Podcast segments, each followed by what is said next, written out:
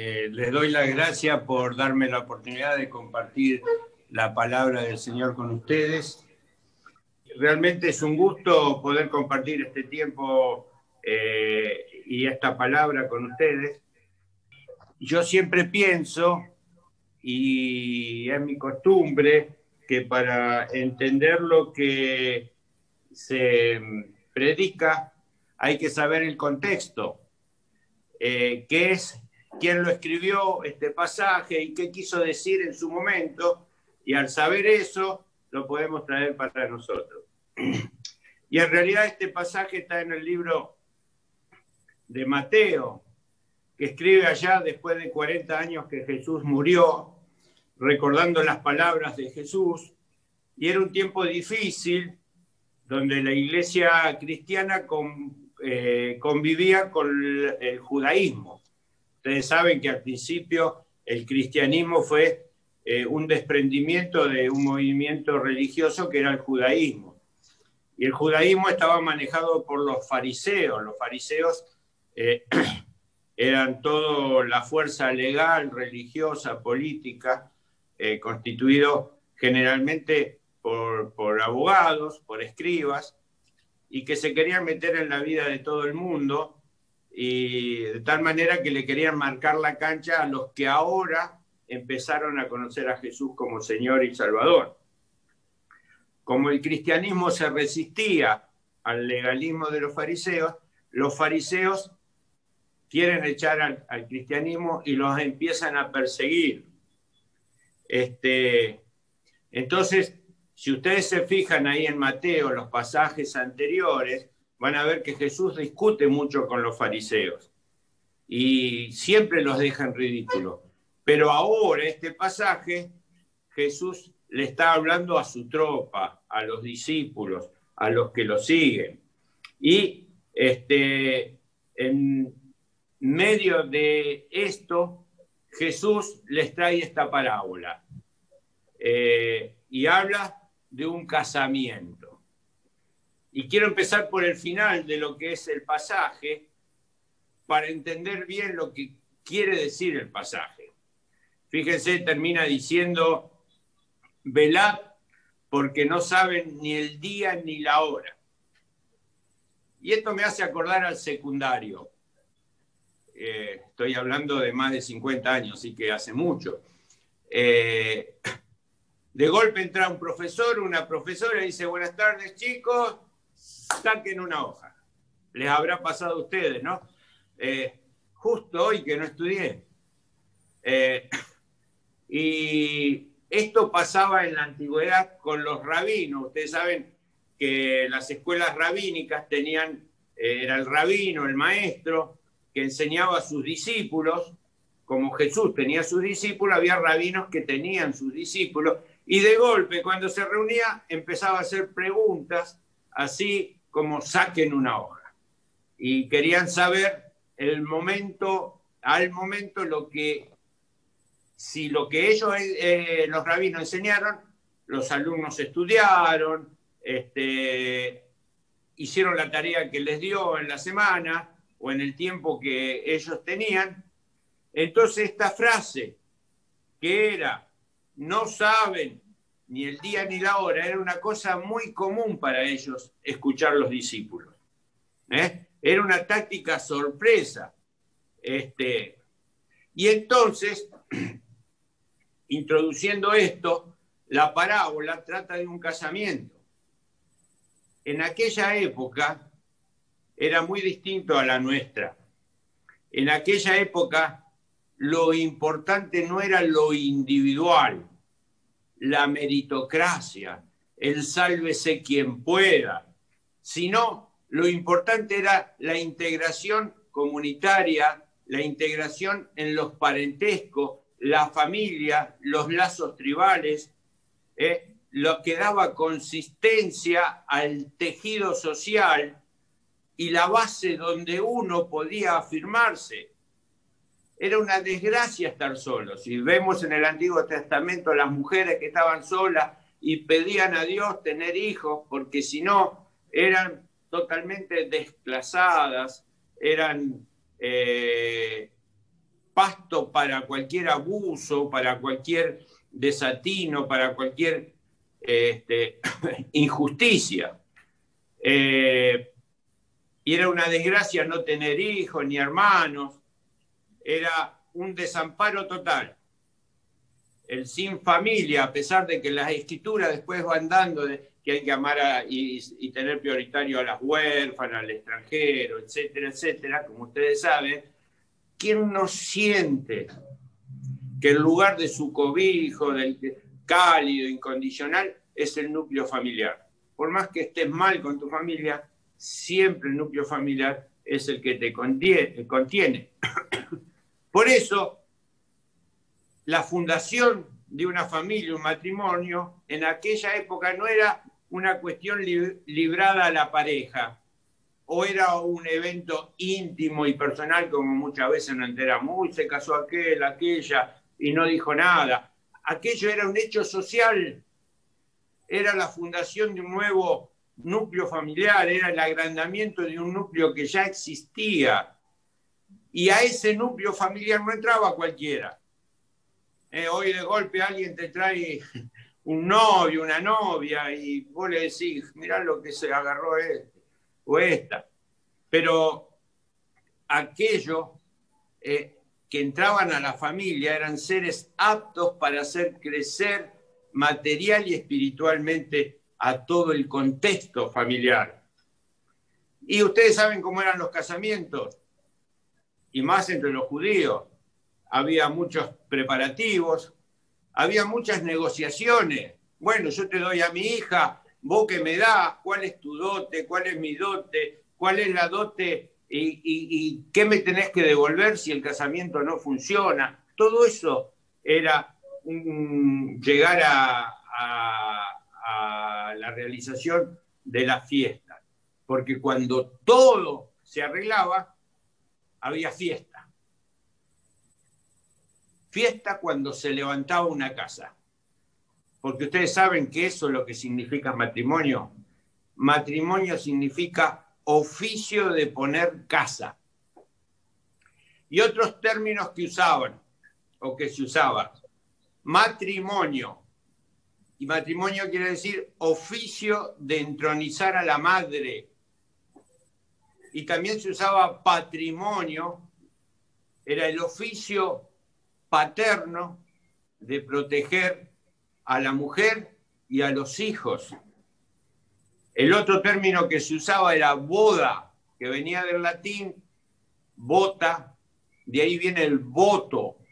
El voto era la promesa de un contrato indisoluble, era lo más firme existente en la sociedad, era un pacto por excelencia, ¿eh? y lo último era enlace los lazos más fuertes que se podían dar entre dos seres humanos. Todas palabras que hoy poco a poco y penosamente se fueron vaciando de contenido y de significado. Pero el asunto es que cuando se levantaba una casa, había un casamiento, se fundaba un hogar, era una fiesta. Y era la fiesta más importante del lugar, porque se abría el futuro para la sociedad había nuevos lazos, alianzas, hijos, primos, amigos, solidaridades. Y entonces, ¿quién nos iba a sumar a la fiesta? Comida, baile, chupi, música, risas, bromas, alegría. Una fiesta real que era, aparte de ser un hecho feliz, era una cosa seria, la más seria dentro de esa sociedad. Por eso, para organizar esta fiesta, había personas destinadas a ser el apoyo, el marco de la fiesta. Y esta fiesta, ¿saben cuánto duraba? Y lo menos que duraba era una semana. Un casamiento duraba una semana de ahí para arriba. Pero no es que estaban de cantarola el domingo a la mañana y terminaban. No, se iba a la noche. Durante el día se trabajaba. Eran fiestas que no, no se hacían en invierno porque traían mal augurio, según decían ellos. Y se iba a trabajar y a la noche se venía a la fiesta. Eh, y era en época donde no había electricidad, no había luces nocturnas, y la luz encendida era todo un símbolo, además de un gran gasto, porque no había, no había velas y la única manera de iluminar era con el aceite. Y el aceite era muy caro, así como era proveer también de, vino a la fiesta. Por otro lado, eh, la que se casaba era virgen y las amigas que acompañaban el cortejo tenían que ser vírgenes porque llevaban la luz de la alegría, acompañando la alegría de los esposos y de la comunidad. Hablando de la virginidad, en aquellos tiempos no había gran aprecio por la castidad, por lo menos por parte de los varones. Había varones muy libertinos, este, pero de todas maneras a nadie se le ocurriría tomar como mujer legítima, como esposa para siempre, como madre de sus hijos, como señora del hogar, sino una virgen. Estaban las esclavas, las siervas, las prostitutas y las cortesanas para divertirse. Y estaban las honestas para casarse. Y estaba el novio fiel y templado y estaba el libertino. Ningún padre hubiera elegido un novio de esto para casar a una de sus hijas. Estoy introduciendo el pasaje para ir desmembrando las palabras para entenderlo, ¿no? Ahí recién leyeron, decía que había 10 jóvenes doncellas. La traducción es virgen, no son jóvenes solteras, son vírgenes, porque los jóvenes en aquel momento era palabra que significaba alguien que había que instruir para que no se desviara para ningún lado. Este, la otra cosa que no eran lámparas, a nosotros, lo que hemos ido a la escuela bíblica, la escuela dominical, cuando se nos contaba alguna de estas historias, se nos ponía una lámpara como la de Aladino, con un agujerito con la mecha y con otro agujerito atrás donde se echaba el aceite. No, eran antorchas, era un palo largo, se le envolvía un trapo, se lo ataba, se lo metía en el aceite un ratito para que se embebiera bien y se le prendía fuego. Era muy costoso mantener eso este, prendido y inicialmente daba una llama viva, cosa que podía resistir el viento, pero no duraban más que 20 minutos que era el tiempo que alcanzaba para ir a buscar al novio y la novia. El novio iba a buscar la novia a la casa de los padres y se la llevaba al nuevo hogar. Como las aldeas eran chiquitas, más o menos 20 minutos duraban y después empezaban la fiesta. Y entonces las 10 vírgenes, las 10 amigas que se vestían con todo lo mejor, se ponían todos los trapos que tenían los más lindos encima, tenían que llevar esas antorchas y velar que quemaran durante toda la noche, porque a los 20 minutos empezaba a quemar el trapo y empezaba a tirar un humo negro y mal oliente. Pero hubo un problema. Hubo de las 10, 5 que fueron responsables y previsoras y 5 que fueron frívolas que pudieron arruinar la fiesta, porque si no tenían aceite, iba a haber menos luz o iban a ahumar el cortejo. Y es lo que pasa muchas veces en los casamientos nuestros. Eh, siempre hay algún imprevisto, que el padrino no llega, que alguien no contrató a los músicos, que el DJ fue una porquería. Este, que la novia no vino sin el ramo porque alguien lo hizo mal, y es como que en el recuerdo uno dice, qué mal la pasé, lo quiero matar, no lo quiero ver nunca más. Y esto es cuando el Señor decía ahí, no los conozco. ¿eh? Me arruinaron la fiesta. Bueno, todo esto es para redondear un poco lo que quiso decir Jesús. A Jesús le gustaba poner estos ejemplos. Ustedes saben que las parábolas son ejemplos que la gente entiende y ejemplos que se toman de, una cosa de todos los días. ¿Y qué está diciendo? Jesús nos está llamando para acompañarlo a sus bodas, para ser aquellos elegidos, distinguidos, nobles en el camino de la vida. Y es un honor que no merecemos. Y eso en la Biblia se llama gracia misericordia pura, más allá de cualquier merecimiento que tengamos, más allá de cualquier virtud, porque nadie puede pretender con solo ser un humano alcanzar el cielo. No es una nobleza que tenemos ser hijos del rey por nacimiento. Somos hijos del rey por generosidad, por gracia. Y acá está lo que la Biblia dice siempre, somos elegidos por Dios. Somos sus elegidos.